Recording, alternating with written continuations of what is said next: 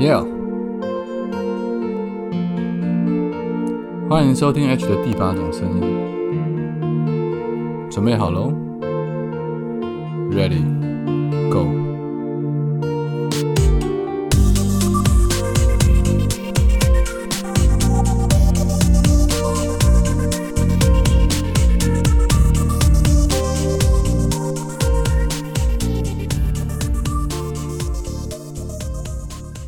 Hello，各位亲爱的朋友，欢迎再度收听 H 的第八种声音。早安、午安、晚安。不知道你现在人在哪里？不知道你现在身处的地方是几点钟？所以我们用三种不同的时间跟你打声招呼，希望你拥有一个美好的一天，或者是一个精彩或灿烂的夜晚。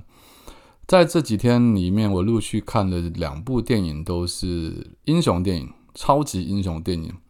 哎，不，不能说都是超级英雄电影，应该都是说超级续集电影。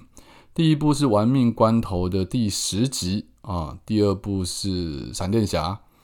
所以今天这一集我应该会剧透到闪电侠的一些内容。所以如果你想看这部电影，但不想要被暴雷的话，可能听到呃十分钟不五分钟，大概这两分钟听完之后，你大概可以先把这一集关掉，等到你看完电影之后再回过头来跟我聊一聊，或者分享一下。啊，你看完电影并且听完我的 podcast 之后，你的感想是什么？那今天本来想要主要是要聊所谓的续集电影，因为大部分的续集电影其实都很难拍的，会比你前面看到的电影还要印象深刻。我们举个最最最显著的例子，大概从以前的《侏罗纪公园》，或者是像《变形金刚》，你们都可以记得，可能第一集看到这些电影，他们的电影特效。或者剧情带给你的那种震撼感，呃，好笑的程度，然后新奇，然后感官的刺激。可是延续到第二集、第三集、第四集之后，你就会发现这些东西它慢慢的递减。那你每次都可能抱着说，也许这一集会比较好看一点。进到电影院之后，就发现说啊，真的不行，真的是一一集不如一集。这也是近几年来我在看电影的时候常常发现的一种很可怕的现象，因为。你要开一部新作品，其实比较困难，所以很多电影变成是在翻拍旧的电影，或者是用续集的系列，因为它毕竟呃有了第一集的 base，就是说你第一集如果票房不错的话，进去戏院去看第二集的人，他总是会抱有一种期待感。而最近几年来，当然除了一些老牌的电影，它呃历久不衰，包括像是零零七这种电影，或者是。阿汤哥 Tom Cruise 的这个 Mission Impossible 不可能的任务这种动作片，它都可以一直维持着一种非常高水准的表现。然后《玩命关头》当然也是其中之一啦。不过《玩命关头》大概看到第十集，我是说这次今天为什么要聊这个，是因为我这礼拜内看了两部所谓的续集电影或者系列电影。那玩命关头大概到第八、第九、第十集，其实我觉得渐渐就已经有了一种进入了往下走的一种感觉。原因是我我我自己会分析续集电影，就有点像你在追剧一样。如果每一部剧，或者应该说每一集，它出现的内容或剧情，它或许会把剧情往前推。可是如果每一集的剧情，它只是剧情的推进，但是这个推进点并没有让你有新的感受。或者他没有维持原本的基调，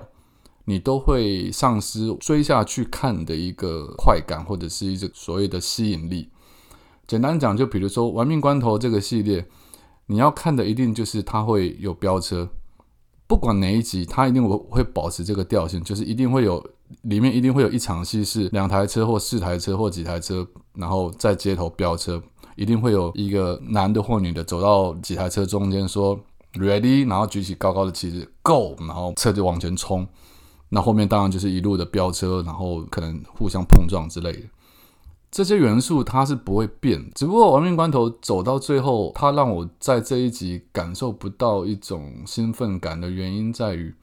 它的动作场面已经玩的差不多了。你可以看得出来，它的它已经有一些公式在里面，它一定会安排几场武打戏。可是，在最新这一集里面的武打戏其实也不是那么的精彩，因为它没有巨石强森，它没有那个，反正它就是没有巨石强森跟另外那个光头打的那个的部分，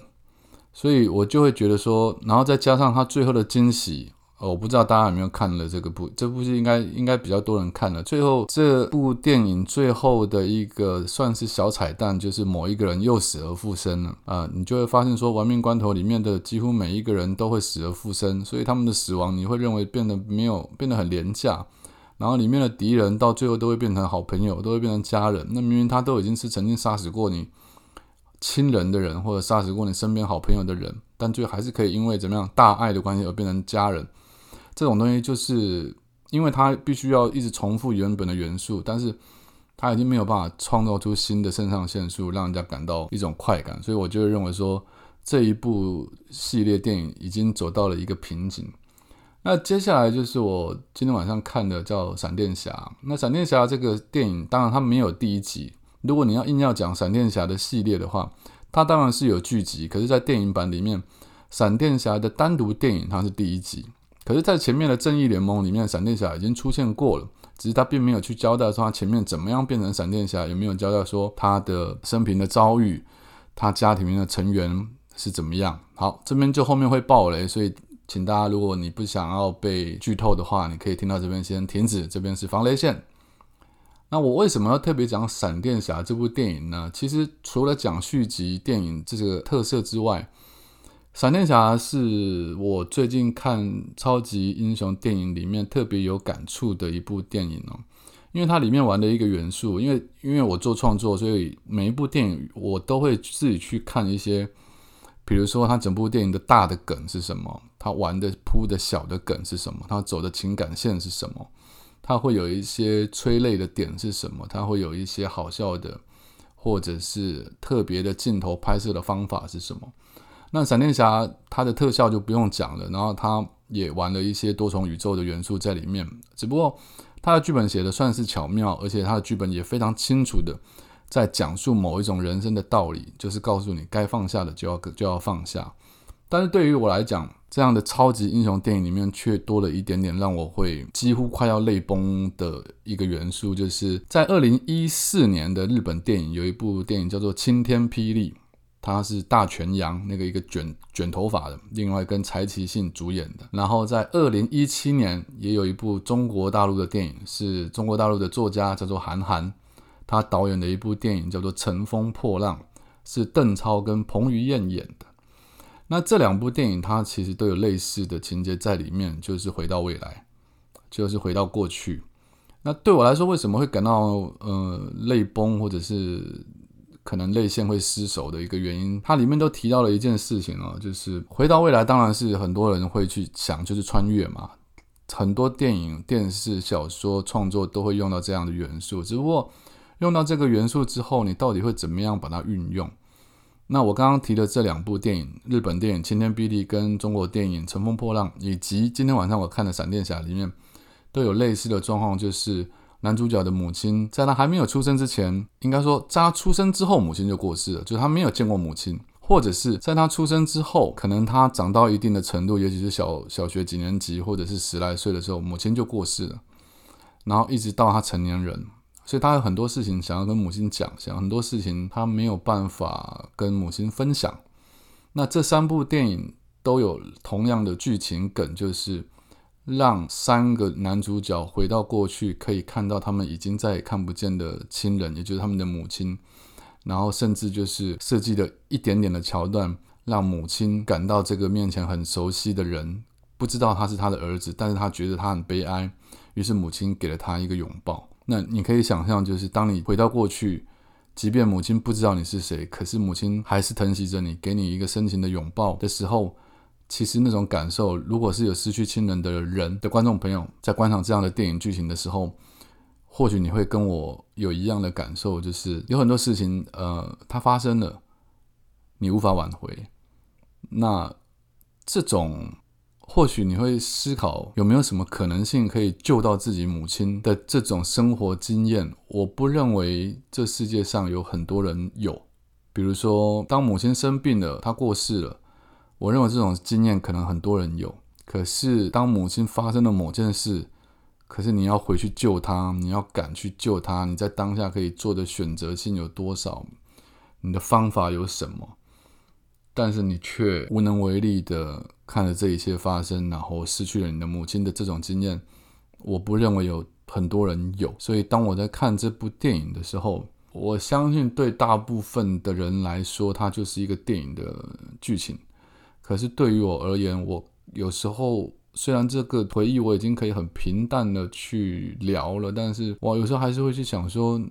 哦，看到这样的电影。呈现在我的眼前，我还是会想说，如果如果如果当时的我可以多想出哪一种方法的话，或许我就可以多跟我的母亲多相处几年。当然，这就是看电影的好处，也是看电影的一些联想跟遗憾。《闪电侠》是一部我觉得在。编剧的剧情上写的非常好的电影，虽然它的效果或呈现上还是有一些我觉得不尽完美的地方，但是以 DC 的超级英雄电影来说，我觉得这部算是最贴近人性、最不装逼的一部电影了。那今天大概就跟大家分享到这边，希望大家可以不要跟我一样有任何的人生中的遗憾。好好的面对现在的自己，跟现在的工作或生活，以及你所爱的人，然后活下去。就这样，晚安。